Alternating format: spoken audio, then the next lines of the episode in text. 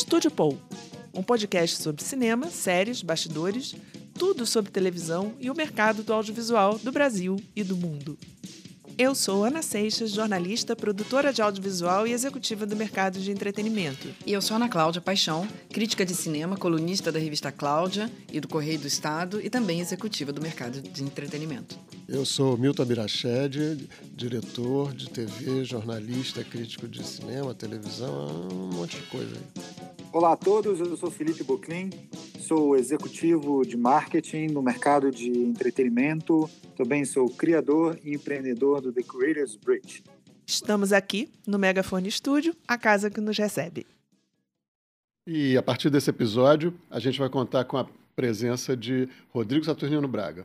Olá a todos e todas. Meu nome é Rodrigo Saturnino Braga. Eu sou distribuidor para o mercado de cinema no Brasil e analista do mercado audiovisual. No momento trabalho para a Filme B, que é uma empresa que edita um boletim, um site de notícias e análises do mercado. Além disso, ela administra também um amplo banco de dados com resultados diários dos filmes e do cinema no Brasil e é uma referência no setor. Acho que a gente podia começar falando de mercado, né? Como é que foi o fim de semana, esse aí que fechou março? Um fim de semana de John Wick 4, Baba Yaga, quarto filme dessa franquia, é, que vem crescendo desde 2014, quando o primeiro foi lançado. No Brasil, até ontem, segunda-feira, dia 27, o filme já foi visto por quase 800 mil espectadores, o que é quase a soma dos dois primeiros. O, o, o terceiro foi muito bem, fez um milhão de ingressos, e esse deve cruzar a faixa de, de 2 milhões de ingressos, que é um número expressivo. É a segunda, uh, terceira abertura do ano aqui no, aqui no Brasil. O filme vinha crescendo, as expectativas do filme vinham crescendo desde, desde dezembro. O filme foi lançado em outros países, um total de 72 países, e foi líder em todos os países onde foi lançado, inclusive nos Estados Unidos. Acumulou uma renda global de 137 milhões e meio de dólares, imagina, que é acima das expectativas. Ele estava esperando em torno de 110, 115 e o filme fez 137. Uma boa surpresa, né? Tem, traz aqui algumas pistas, alguns indicadores de como o mercado de cinema vem se superando, vem se recuperando nesses tempos pós, pós-pandêmicos é, e como essa franquia foi também crescendo. Né? Até de uma certa forma é, surpreendente. É, apesar do terceiro ter ido bem, não se esperava que o quarto desse esse salto. É a primeira vez que o filme abre em primeiro lugar. Por exemplo, no Brasil ele nunca tinha aberto em primeiro, é, nos Estados Unidos também não. E esse abriu não só no Brasil e nos Estados Unidos, mas em outros 70 países. E já, já alavancou o número 5 da série, que já, tão, já estão estudando o número 5. Nós vamos ter um outro John Wick bom para o Keanu Rivers, né, que tem, enfim, que se consolida aí como... É que isso que eu ia falar, é o poder que Keanu Reeves. De, né, é, um pois ator é. De, de, de, expressão capaz de atrair público, ele, ele, normalmente ele se empenha muito no lançamento dos filmes, ele trabalha muito no lançamento dos filmes, é, ele uma espécie de Tom Cruise, assim? É, é uma espécie de Tom Cruise. É um bom exemplo, Tom. É uma boa lembrança do Tom Cruise. Porque o Tom Cruise, e aliás, na minha opinião, isso explica muito porque que o filme estava no Oscar, né? Quer dizer, ele foi considerado a, a postura dele, é, junto da Paramount, né? de dizer, não, não, não, vamos honrar o contrato, vamos lançar no cinema, direito, com um grande lançamento, grande tudo, como foram os outros filmes, como foi o outro, e como tem sido com os filmes da, da, das outras franquias do Tom Cruise, como Missão Impossível, por exemplo, e ele foi considerado tipo assim um salvador do negócio do cinema, do mercado cinematográfico no ano passado, em 2022. Né? E, e essa postura dele foi muitos acham que por conta dessa postura ele conseguiu uma, uma uma indicação para o Oscar. Né? É, e o fato é que o filme foi um, um, grande sucesso. É a primeira bilheteria do ano passado em termos mundiais, né? não no Brasil, mas em termos mundiais. Então, isso é uma coisa, uma coisa importante. E o, a postura aqui do Keanu Reeves é mais ou menos na mesma, na mesma, na mesma, na mesma direção. Ele, ele se empenha muito no lançamento, ele trabalha muitos filmes e de uma certa forma, é, ele é prestigiado pelo público, indiscutível, né? Quer dizer, o resultado do filme é, é indiscutível. E diferentemente, fazer um parênteses aqui do Tom Cruise, ele consegue fazer outro tipo de filmes também. Né? Também. Que não sejam blockbusters, assim, ele consegue fazer. Eu amo Keanu Reeves, mas eu não, não diria que é muito. Então faz tempo que ele né? não faz, né? Eu Não, acho que ele Keanu vai, né, ele Reeves é- faz. Mais que Tom Cruise, Acho que ele há inclusive. muito tempo Não, não o tem Tom feito. Cruise não de faz arte, mesmo, né? É, De Tom arte, de arte. Já tem tempo, mas... tem mas tempo. É, é, eu tô falando que ele é um cara que tá na memória de cineastas, assim, quando... Ele é uma unanimidade, eu acho que ele diria que ele é uma unanimidade de simpatia, de dedicação Ah. e, e que isso que é essa, essa integridade que ele tem, que ele passa, né?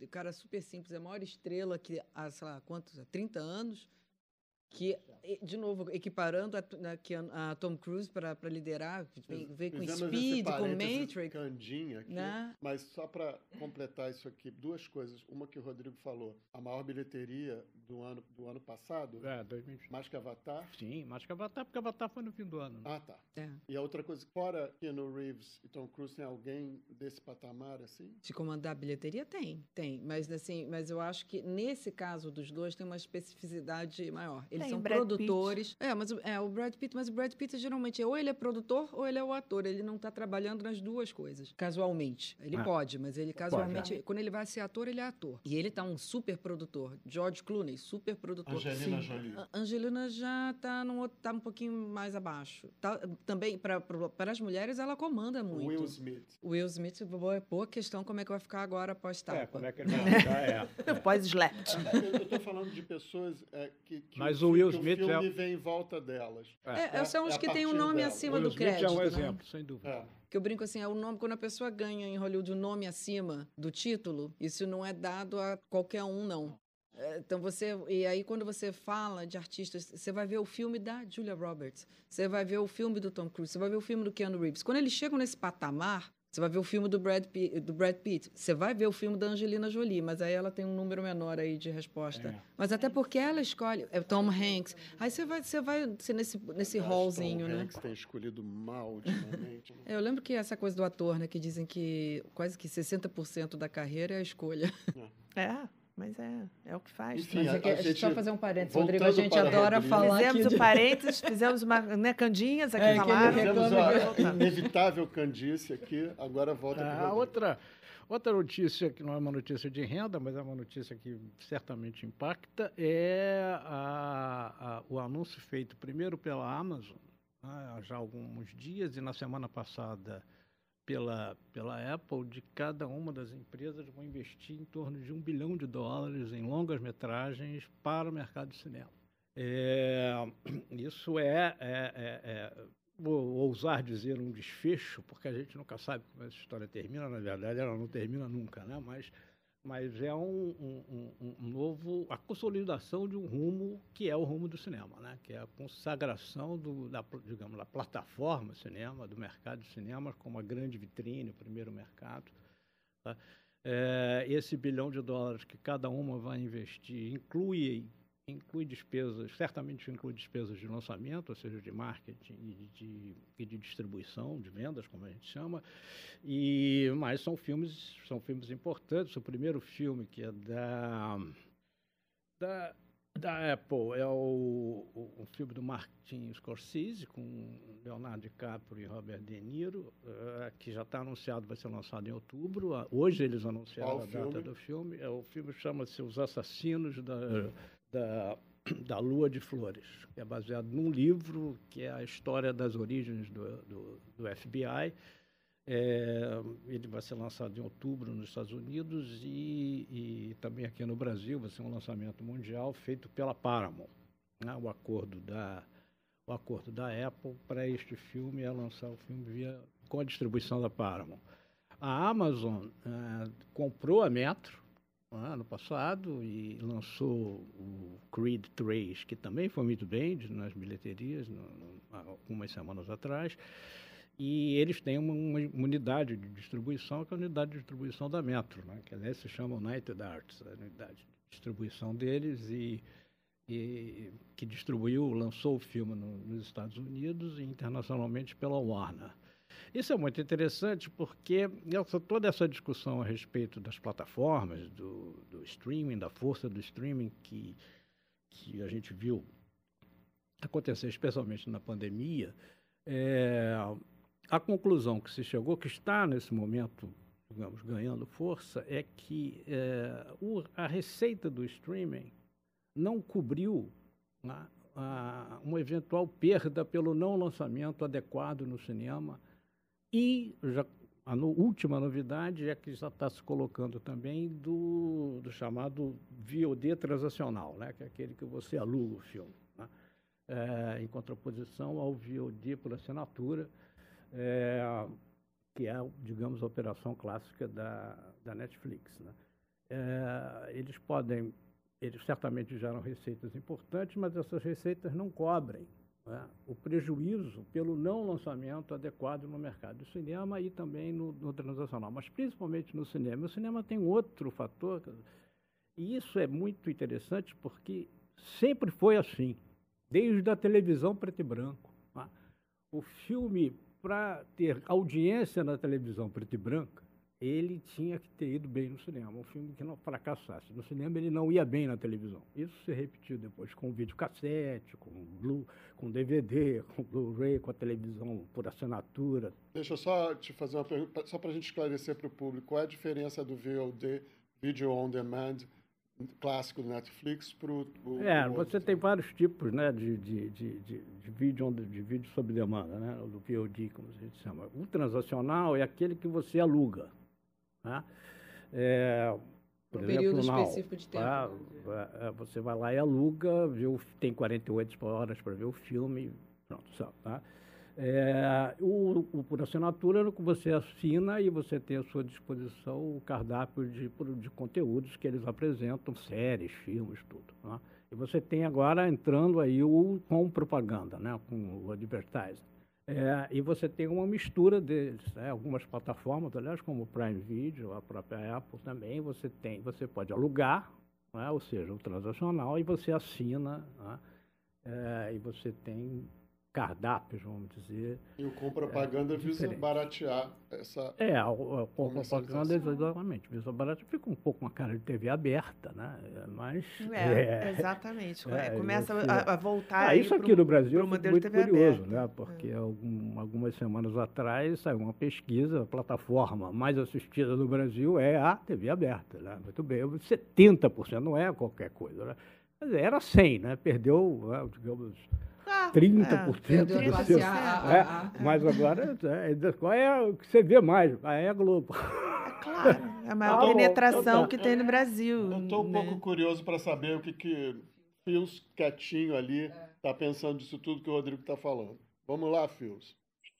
muito bom. Eu, eu, acho que a, a é, alavanca a primeira janela, né, Rodrigo? Assim, sempre foi a primeira janela do cinema e depois você tinha na cauda longa a recuperação e até a própria alavancagem de outras formas de captura de valor de uma produção, seja um licenciamento para janelas de Free TV, Pay TV e demais.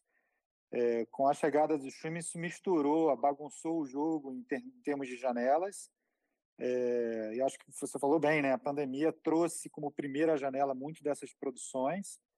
E o próprio modelo da que está em xeque, esse modelo do streaming que não sustenta um, enfim, a, a lógica de valor né, de você manter um assinante por muito tempo com muito volume de, de conteúdo é, se está se tá colocando em xeque de novo essa questão, colocando como a, a própria Amazon em lugar de primeira janela uma produção como alavancagem de, de valor.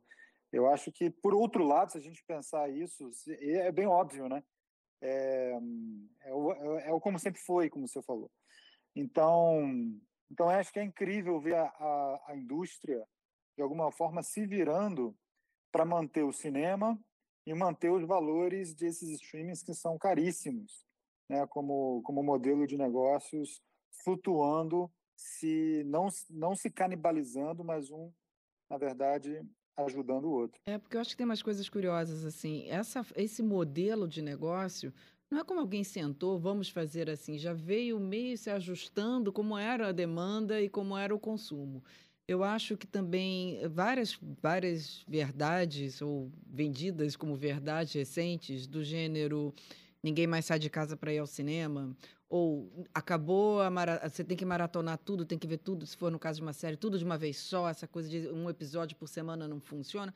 Todas essas verdades que há uns cinco anos disseram que pronto, que veio para mudar, e está vendo que está voltando, que não é assim, que também virou um buraco negro. A gente chega em casa, consome tudo, que, especialmente na pandemia, todo mundo teve tempo de consumir mais e falou, cadê, cadê, quero mais, quero mais. E não é assim que a, que a, que a, né, que a produção consegue entregar. Eu acho que é, também eu queria entrar com um assunto aqui. A pandemia deu um ciricutico na cabeça das pessoas, né? que, que eh, eu acho na questão mesmo de paciência com as coisas também, né? Tem gente que não, não passou a não aguentar um monte de coisa que aguentava antes, né? A falta de paciência foi uma coisa muito constante, né? E eu fico sempre pensando naquele, num público que abandonou, de novo um assunto que a gente falou no outro podcast, né? Público que abandonou a, a, a régua do Oscar, um público também que é, que eu acho, que eu vejo assim um pouco como revoltado, por exemplo, voltando a outro assunto recorrente nosso, com o resultado do último Oscar, um filme chinês americano, é, gente que não conseguiu entender de jeito nenhum e se revolta. Isso, e aí eu vou fazer um link assim com o presidente anterior dizendo que o mercado não tinha que financiar Bruna Surfistinha e filmes assim. Estou fazendo um apanhado disso tudo. Eu vejo assim um, um pessoal, um contingente muito grande desse público que eu acho um pouco desassistido pela produção cultural audiovisual. Temos que fazer um meia-culpa, nós, produtores de conteúdo audiovisual no, no Brasil, e eu acho que não, não sei, não posso dizer, falar de outros países, a gente tem uma certa resistência a atender a, a gostos ultraconservadores, assim. É, a gente quer fazer o mundo avançar, eu acho que está um pouco no DNA e no espírito de todo artista. Mas veja essa, esse pessoal todo do agro, é, esse pessoal, vamos lá dizer, evangélico, bolsonarista, essas pessoas todas, muito só tendo música sertaneja como produto cultural para consumir. A minha pergunta é assim: o que fazer com metade desse. Digamos, vamos falar em termos políticos, ele não define tudo, mas metade do Brasil votou no Bolsonaro, quase metade. Esse pessoal tem uma resistência hoje a Oscar, a prêmio, a artista, a, a, a suposta mamata que artistas representam, a tudo isso. É, como trazer esse público para a produção cultural, audiovisual? Eu vejo uma iniciativa muito interessante da, da TV Globo, por exemplo, na novela das sete. A Rosane Schwartzman criou uma, uma família protagonista que é evangélica. E a família é retratada com seus perrengues, sem crítica, mas como pessoas humanas normais, digamos, esses normais entre aspas, que a gente normalmente fala de evangélico e critica por causa do conservadorismo, por causa do bolsonarismo. Mas vamos lá. A novela, a novela tem tratado de forma decente, de forma humana esses personagens. Uh, eu acho que isso é uma iniciativa. Como é que vocês veem outras iniciativas? Eu sei que é uma pergunta muito difícil de responder, mas eu fico falando assim: o que fazer, como produzir também para esse público. Eu acho que hoje é uma preocupação, sim, da TV aberta e atender essa demanda como um todo, né? Então, diversificar, tentar atrair. É a TV aberta no Brasil, é como o Rodrigo estava falando, né? É quase 100%, né? Porque o acesso à TV paga, ao streaming, fica muito concentrado no eixo Rio-São Paulo, né? Onde está o maior poder aquisitivo, é normal, é natural. Então, a TV aberta assumiu esse papel e a gente percebe que eles estão buscando atender a todas essas classes e essa demanda. Pelo menos essa é a minha percepção. E o streaming não deve fazer nada? É, eu acho que tem que. Primeira coisa que tem que fazer, efetivamente, quando a gente fala desse tipo de público, desses 50%, tem que como a Globo com certeza está fazendo, porque é assim que ela trabalha, faz uma pesquisa e vê exatamente, bom, que público, que faixa de público eu não estou atendendo, como é que eu vou atendê-los. É, e, e, daí resultou, por exemplo, na experiência dessa novela que você falou, que está que tá acontecendo. Eu acho isso muito bom, acho que tem que ser assim, né? em todos os setores, tem que atender todo mundo. É. Né? É, Aí todas as faixas de público, enfim, todo, todo mundo, todas as religiões, não só a evangélica, tem que atender as outras religiões também. É, E, e, e, na área do audiovisual, na verdade, é que não falta, é, não falta recurso para fazer. Se uma plataforma de streaming não quer fazer um produto original nessa linha, o sujeito pode ir, por exemplo, no fundo setorial e pegar lá o seu recurso e fazer. Né? É, é, no governo passado, o governo passado não tinha essa política. O governo passado tinha a política de não fazer absolutamente nada. Foi o primeiro governo em 90 anos de história que teve a política, por quatro anos, de não fazer absolutamente nada. Mesmo na ditadura tinha. Não, mesmo na ditadura, filme. não estou falando da era Vargas, que começou na era Vargas em 32, começa essa história. É, passou pelo Estado Novo, passou pelo período da Constituição de 46, governos Juscelino, Dutra, Juscelino, Jânio, que ficou pouco tempo, mas tinha uma política, jogo lá, veio a ditadura, a gente estava falando aqui de Terra em Trânsito, de outros filmes. O Instituto Nacional de Cinema de 66. Nem na época do Collor, né? E numa época, mesmo na época do Collor, ainda teve algum. Primeiro, é curto, né? na verdade ah. é um período curto, mas teve a, a, a famosa Lei Rouanet, que aliás não é uma lei para o uhum. audiovisual, né? é uma lei para outras áreas da cultura, não para o audiovisual. Repetindo, Lei Rouanet não é para o audiovisual. É, mas, ele, mas ele teve lá essa, essa, essa preocupação. Né? É, há uma lei do audiovisual na, ainda no período Collor que ele, aliás, vetou quase todos os artigos, mas está lá a lei. Né? Mas a Lei Rouanet também para outras o, manifestações. O único governo em, em digamos, desde, desde, o único governo realmente, desde, pelo menos desde a era Vargas, desde 30, que não fez, que teve a política pública de não fazer absolutamente nada foi o governo Bolsonaro. Ele a, a, só não acabou porque ele não pôde acabar, porque a Constituição não permite que ele acabe. Além de não fazer Senão nada, fez acabado. tudo para acabar. É, é, né? é. É, não, não é só não fazer porque, nada, é, destruir. É, é um estrangulamento porque, jamais visto. Porque a estrutura legal não permitiu. Então, eles podiam ter feito, não podiam? Uhum. Podiam ter feito. Teve quatro anos. Não fizeram porque não quiseram. E é uma burrice não fazer, né? Não, não fazer, não, não promover uma produção cultural a favor então, dos não, ideais. Não, não é dizer, ah, ninguém faz. Ninguém faz porque ninguém quer fazer. Olha, quem quiser fazer, vai lá e faz. Lembrando o que Pô, Hollywood fez é. na época que os Estados Unidos virou um império sangrento, ah. massacrando o mundo.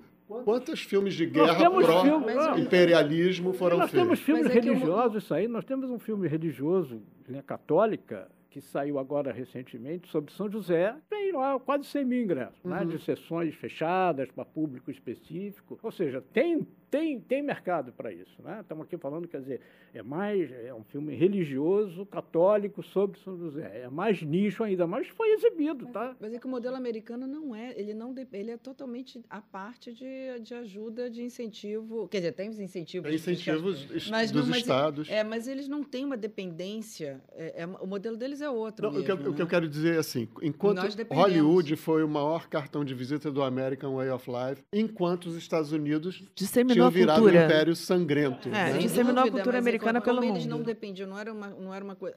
Aquele, aquelas caras, os produtores foram investiram o dinheiro deles para recuperar ah, para isso, sim. entendeu? Então eles não, não dependeram, eles foram fizeram, eles têm essa liberdade artística. Cada um com a sua iniciativa. Então, também. quando você vê pessoas mais conservadoras, elas começam a questionar e entra muito. A gente sempre vai esbarrar na parte da censura do o que, que é selecionado, o que, que é para a cultura, o que, que deveria. Aí começa a entrar num mundo aí de começa a entrar no mundo de ai vergonha de ver com minha família é, mas, o que os artistas fazem para mim é o seguinte, qual foi o projeto então que foi vetado? Veja bem não estou nem falando dois projetos uhum. ou acho, o projeto. Um me diz um que se quis fazer e não pôde fazer porque não teve apoio do Estado. Aí a resposta é não sei porque não há ah, eu estou aqui falando, não há. Se alguém daqui a cinco minutos chegar aqui, olha, tem esse filme, eu seria o primeiro a defender que ele seja feito. É, mas a verdade, eu já fiz essa pergunta outras vezes. Vem cá, qual é o, de que filme nós estamos falando? É, de que projeto nós estamos falando que não foi aceito pelo Fundo Setorial do Audiovisual, ou pelo Ancine, ou no tempo da Embrafilme, ou o que quer que seja, ou pela Secretaria de Cultura de São Paulo? Tá? É... Ah, não sei. Tá bom. O Fios, entra aí nessa é, conversa. Deixar a gente aqui. Não, eu tô, tô, tô acompanhando, assim, né? Eu acho que tem, vamos lá, muito que o Rodrigo fala no sentido por que não fazer vai e faz, né? É, eu acho, por outro lado, essa tônica de e é, e é bastante reflexiva essa essa discussão sobre cultura, o que é a cultura, né? Porque se o cinema ou a arte ela ela se comunica com os atuais e, e relacionamentos e angústias da sociedade, né, de uma forma natural, de uma forma que engaje todos, tudo aquilo que nos circunda. Né? É, em tese, é, todos os dramas que são colocados, todos os conflitos que são colocados representam o que o mundo está vivendo, né? ou que a gente está vivendo, ou que uma sociedade está vivendo, ou que um núcleo está vivendo. Em tese, está aí. Né? O, eu vi um podcast, eu escutei um podcast que foi muito incrível, que abre muito essa discussão chamado Guerras Culturais, que aborda muito essa questão do marxismo cultural, né? Que não é uma é uma vamos dizer assim é uma uh, narrativa que vem desde os anos 60, desde os primeiros movimentos sociais e, e que agora isso soa como como uma frente né? Assim, o, o que é artístico da esquerda é contra aquilo que uh, contra os meu, meus valores e conservadores. Quase que o mundo se, realmente se dividiu em dois, né? E isso se reflete em todos os sintomas e todas as questões culturais, inclusive do cinema, inclusive de séries, etc. É uma discussão interessante para a gente colocar é, do que de fato a gente está falando. Né? Tem um, um, streaming paralelo que chama-se inclusive Universo Paralelo, se não me engano, é, produzido uma plataforma de streaming com com investimento privado para se falar de uma narrativa que não é a narrativa de esquerda. Não é Brasil Paralelo? Brasil Paralelo, desculpa. Brasil Paralelo. Não. É, é eu, eu acho que esse termo marxismo cultural aqui no Brasil, quer dizer, é uma, é uma coisa que é contestada por um monte de gente, que não existe esse, essa história de marxismo cultural. É, outras pessoas acham que sim, mas foi muito levado adiante pelo Olavo de Carvalho, né? E, e seus discípulos, né? Então, a, a, é, eu não sei se isso é uma coisa para ser levado a sério como termo, assim, não sei. Não, não acho que o termo pouco importa. O termo pouco importa. Eu acho que importa é exatamente até o tema que você trouxe inicialmente ah, essas, os chineses, essa, eu não entendo, o cinema virou algo, para mim está aí, assim, a, a, a dissonância entre uh, o que se antes se aceitava como, como cultura, hoje não necessariamente é comprado, né, dividindo bastante. Exatamente. E esse problema uh, cognitivo, a princípio, ele não é só cognitivo, né? Ah, não entendi nada. Todo mundo vem para cima de mim perguntar: o que, que você achou do filme que ganhou? Você gostou? Não entendi nada. O problema cognitivo vem, eu acho que é lá atrás com uma xenofobia junto, né? Aquela questão lá do Paul Schrader, que a gente já falou no outro podcast, né? É esse negócio de, China ganhando filme, Hollywood tinha que ser americano, é, Oscar tinha que ser americano de novo. A gente já falou. Pergunta a ele se ele abre mão do dinheiro que vem da China. Não, exatamente. É. Que não, claro que não. O Oscar virou internacional quando o mercado internacional passou a render mais para os filmes americanos do que o mercado doméstico, ou seja, Estados Unidos e Canadá. Ponto, meu amigo. O senhor entre na fila dos que estão reclamando.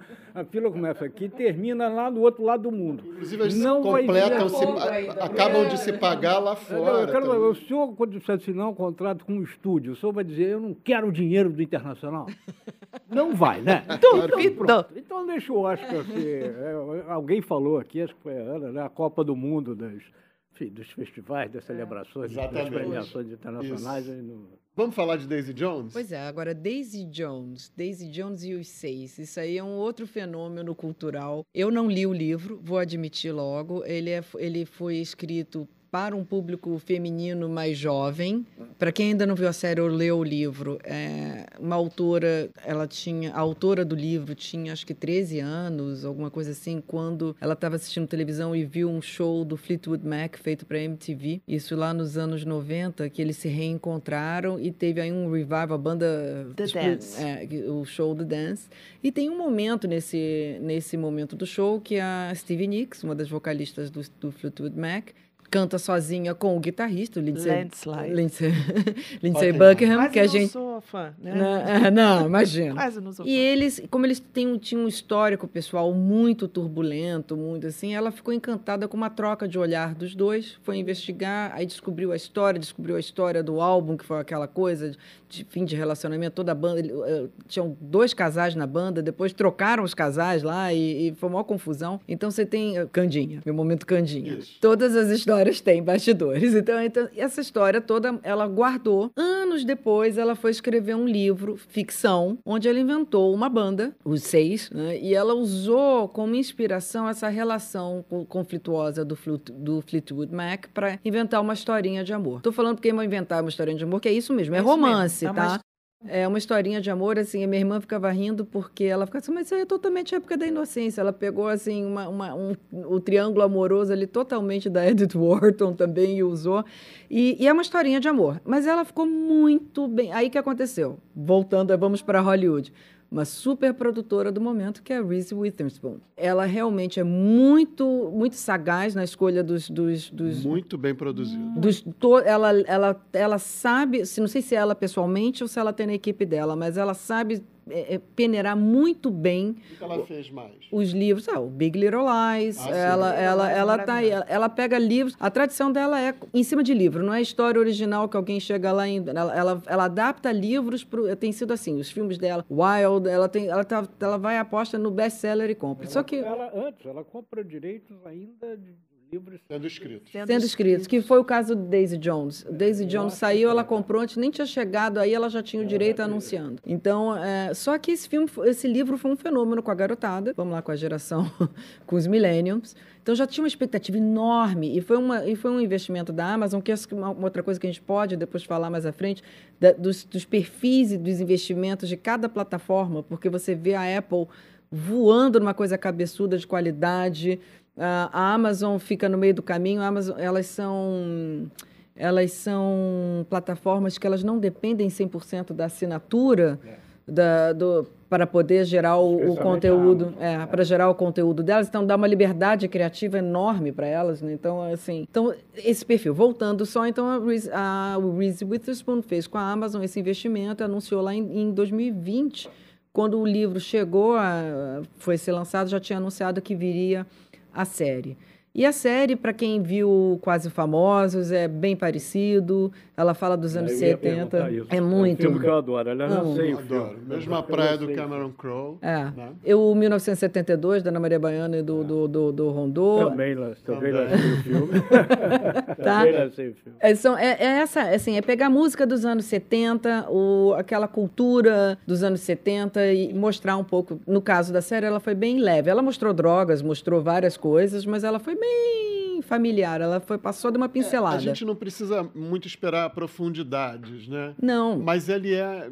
eu- não quero exagerar dizendo que é uma sessão da tarde. Ele é um pouquinho mais do que isso, por- porque ele é bem produzido, ele tem uma fotografia bacana, porque parece que você está ali num sépia do passado, sem forçar muito a barra. Ao mesmo tempo, tem atores maravilhosos. O Sam Coffin está maravilhoso. A, esqueci o nome dela, filha da Lisa Marie, Pre, Marie a neta do. Presley. é, a Riley Q. Ela é neta do Elvis. Neta do Elvis. Porque a série tem essa coisa meio setentista de mostrar. Ela mostra muito superficialmente a questão das drogas, é, todo aquela, aque- aquele cenário dos anos 70. Ficou muito superficial, ficou É, mais numa. A gente não pode esperar muita profundidade. Eu acho que tem uma, uma, um, um nível também. Eu não vou falar que é uma sessão da tarde, mas é agradável como uma sessão da tarde de se assistir. Talvez seja o segredo do sucesso. É evidentemente que a gente espera mais coisas de um, desse assunto, né? A época do anos 60, 70, Flower Power, é, muita descoberta, muita viagem. Você vê que tem drogas, tudo bem, mas eles nem discutem o sentido das drogas que tinham um sentido ali. Eu Mas- acho que tem bastante droga, bastante Tem. bebida, tem, tem ácido. Tem. Eu acho que só não é sessão da tarde por isso. Não é por, por causa disso. Também tem um pouquinho mais de sexo do que Sessão da Tarde. Tam- É é um pouco, assim. Pouco. Eu- eu- Teus eu tô- eu amigos tô- vão odiar. Eu não tô, eu não- é, exatamente. Eu, eu não estou falando com assim. esperança que eles gostassem. Eu tô, eu tô falando de, de intenções sexuais, quer dizer, tem uma suruba lá, né? Tem, Tem, tem, tem uma coisa. Não, não é, não é cena de sexo. Estou falando a intenções, assim. É, Mas é leve. é, leve, é leve. Não E fossem o- as drogas, né? O As que eu drogas acho, e eu acho que tem um. É tão envolvente o jeito que é levado, naquela fotografia em tom sépia, que não é forçado, não fica aquela coisa amarelona.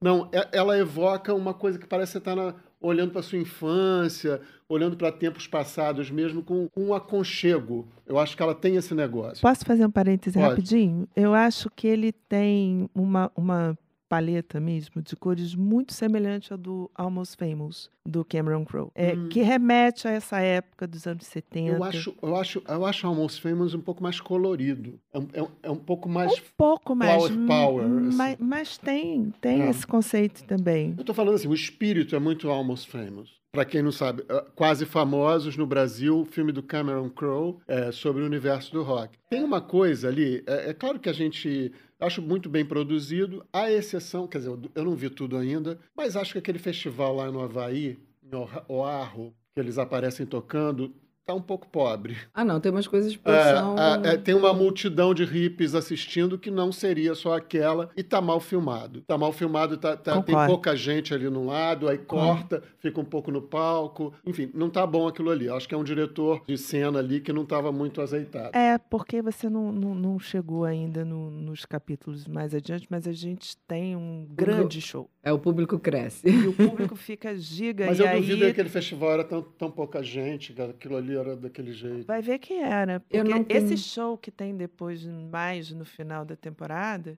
acho que é no último episódio, é gigantesco. Eu fiquei Ah, tá. impressionada, assim, com tamanha produção. Entendi. Porque é muita gente. É, eu acho que assim, os atores estão maravilhosos. A neta do Elvis? É neta do Elvis, filha do Jimmy Filha Cliff. do Jimmy Cliff. Deve ter a outra também, Ah, amiga eu dela, tô falando- filha do ah, Jimmy é. Cliff, brasileira. Simone Jackson. É, é, a Simone Jackson é na, É a na- personagem. Eu acho que Na o Sam de- tá muito bom. Às vezes eu acho ele um pouco velho quando ele tá fazendo jovem. E ele tá mais jovem quando ele tá contando ali, sei lá, não sei. Eu- mas tudo bem, ele compensa, ele é, ele é uma estrela, né? É, eles todos estão bem. A Implica um moça pouco com que aquele cara faz- meio sorridente, Olha, meio drogado A demais, moça que né? faz a mulher dele, tá muito bem aquela É mulher. linda, né? Argentina. linda. Ai, que mulher linda. Como é que é Argentina, dela? Camila. Camila, deixa eu ver. Ela é Camila também. É Camila Morrone. Camila Morrone. Linda, Linda, linda. E ótima atriz, nossa. Eu acho assim, eu queria um cross. Eu queria ver o- a banda da, do Clearwater, lá do, do Quase Famosos, fazendo show com o Daisy É. Jones. Eles, eles, eles só ficavam vendo, vocês estão passando no mesmo período, eu queria ver esse cross. Podiam estar no, no mesmo show, né? Um abrindo pro outro. Eu acho assim, ali ela pegou vários elementos e a vantagem do Quase Famosos é a questão do Cameron Crowe ter sido a história dele como repórter da Rolling Stone Exatamente. e ele ter falado ali de forma de primeira pessoa, com o que ele testemunhou do. Qual foi a banda, gente? Era Led Zeppelin. Tá? Ele, ele se inspirou em várias pessoas para criar o, o- lá o. O, o personagem do Billy Crudup. Do Billy Crudup, É. o, O Russell. O Russell, Russell. é. Sim, ele, ele, mas assim, aquela questão ali da banda e tal, ela conseguiu, para quem não conviveu, porque ele conviveu, para quem não Sim. conviveu, ela conseguiu fazer Verdade. muito direito, a autora. E a série tá ali. E filmou nos lugares que estão lá em Los Angeles. Assim, quem é músico, você vê os lugares que eles tocam, são os lugares, Exatamente. estão lá. Então você tem Os um lugares na universo, Strip, o assim, Troubadour. É. tal. Personagem maravilhoso, o Ted Price, né? É. Ted Price, Sim, o produtor. produtor. É, Ele ele, é. é. real, Ana? Não, mas eu vou, você, ele deve ter sido inspirado, Ele é assim, inspirado em algum- alguém, com algum- certeza. A gente pode Cabeça- misturar também, na minha cabeça, assim, eu fico lembrando daquela série Vinil, que é do Uhum. Scorsese, o Mick Uhum, Jagger. que foi Ah, pesada, né? Que é. não pegou tanto. que- não, é- ela, ela é boa demais, só que ela foi cara demais, 100 milhões de dólares, eh, e aí cancelaram, porque não tinha dinheiro para tanta coisa. E aquela, e aquela é mais coisas gente grande também, é. né? Pra gente grande. A outra que eu me lembro é uma mais, um pouco, bem mais Sessão da Tarde, que Tom Hanks dirigiu, que é Ah, os, You os Do rapazes. the Things You Do. É o. Lembra? Do o- Wonder Boys. do- é. é, peraí, já, é, uma é. coisa assim, só pra responder, o Teddy foi inspirado em Quincy Jones, Barry Gordy e All Bell. Ah, Ele juntaram juntou- três. jun- Juntaram três pra fazer. Mas, É, é, mas é um personagem Wonders. adorável, né? Isso. Personagem adorável. E o The E? Wonders, a Ah, é, The Tom Wonders. Hanks é The Wonder. E a, ela também, a, a Daisy Jones, eu acho que ela é um misto é, da Steve Nicks com a Florence. A Florence and the Não, ela Machine. é a Florence the Machine, the Machine, a Florence Welch, que é a vocalista que está vindo aí em abril tocar de novo aqui. É a Que você Eu estarei lá de novo.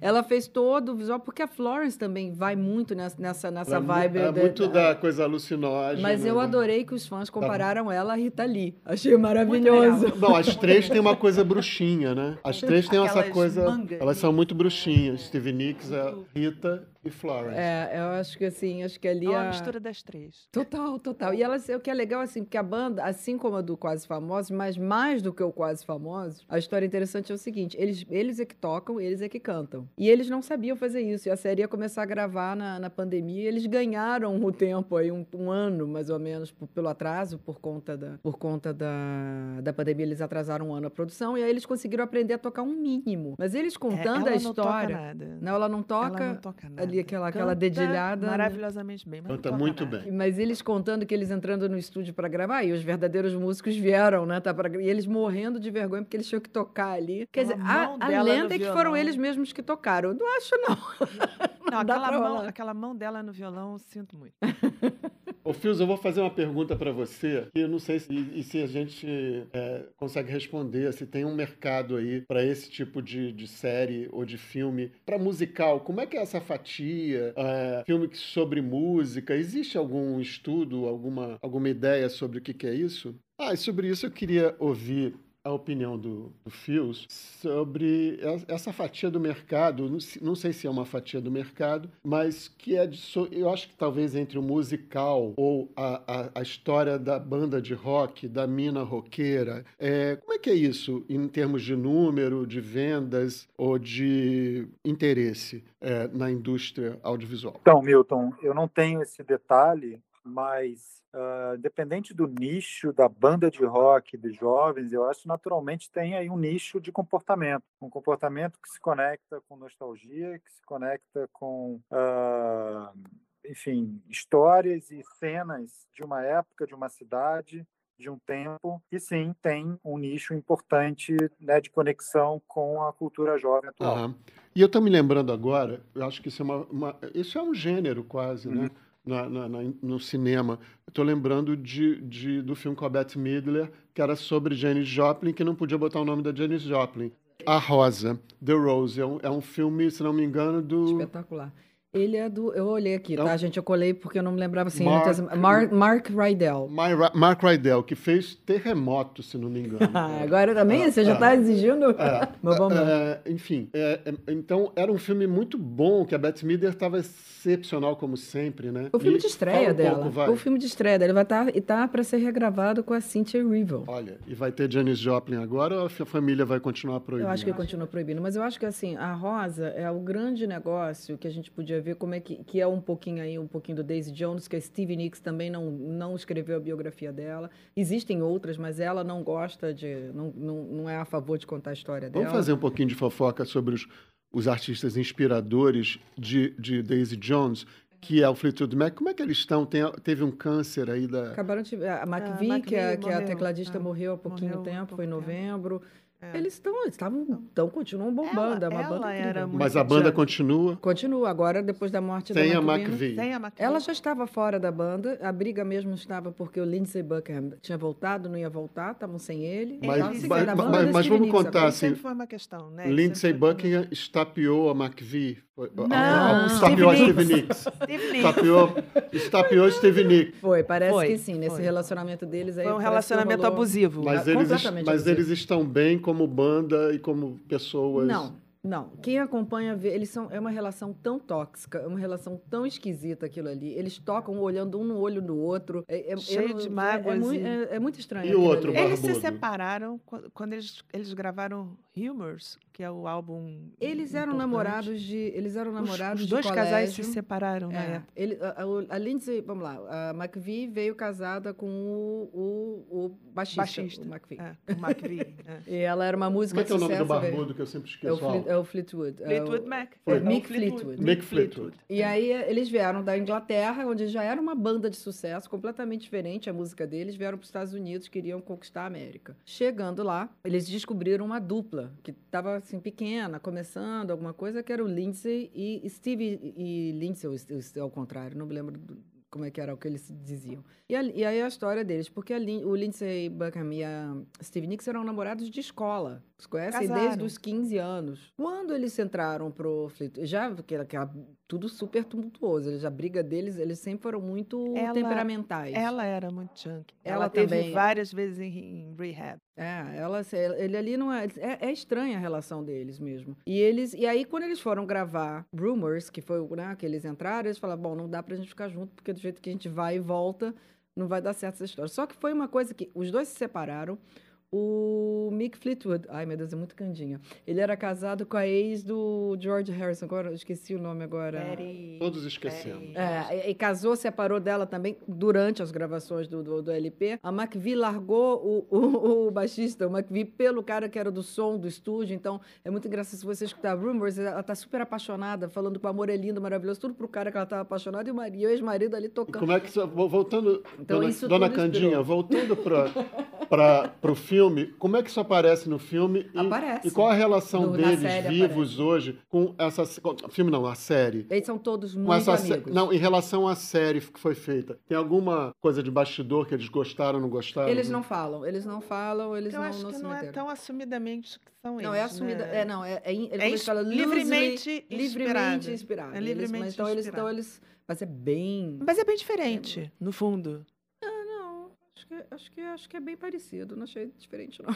Não, assim, é diferente no, no sentido da história, né? Ele, ele não Ah, era ele casado não, com outra ele- mulher. E- Ele, ele era casado com ela. É, depois ele teve uma namorada, Durante- mas é- assim. é longo, é longo. É, é longo, uma longo. história muito longa, é um pouco diferente, assim, do, daquela história que, que é a história da Daisy Jones e do The Six. Mas assim, você estava falando do, do The Rose, só para a gente falar. O The Rose era, é um, é- foi um filme que era para ser biográfico. Ele é de 79. Ele tinha sido, quer dizer, ele foi feito nove anos depois da morte da Janis Joplin e a família vetou. Então, a a- naquela alternativa que eles tiveram foi transformar numa história fictícia. Mas ela não é tão fictícia, você vê, ela é fato a fato Eu, eu me lembro que é um filme bonito. Inclusive, o figurino da Bette Midler é um pouco bruxinho, igual Steve Nicks, É. igual Janice, igual Rita Lee e igual Florence. Né? Se você for comparar o Daisy Jones, a quase famosos, a The Rose, Daisy Jones perde. Uhum. Os outros são mais Concordo. autênticos Olá. ali. e- e- Mas, mas dois são filmes, né? E, e Daisy Jones é uma série de TV, né? É, são É, propostas uma outra proposta, uma diferentes. historinha de amor, né? É uma historinha de amor. É. A gente Mas pode continuar. A gente pode continuar e no próximo episódio a gente pode continuar muitos assuntos que a gente começou aqui hoje, porque a gente ainda tem muita coisa para falar, não é Se verdade? depender de Candinha, então. Ah, você levantou a bola. Ele levanta depois vem pau. É lógico, ele levanta e você tem que cortar, e né, aí, meu amor? pum! E aí, pô! Rodrigo, foi um prazer ter você aqui com a gente. Espero Muito obrigado. ter você todas as semanas aqui conosco. E, Fios, como tá aí a Terras Altas? Tá frio? Graças a Deus, estamos mudando de estação e o frio está chegando.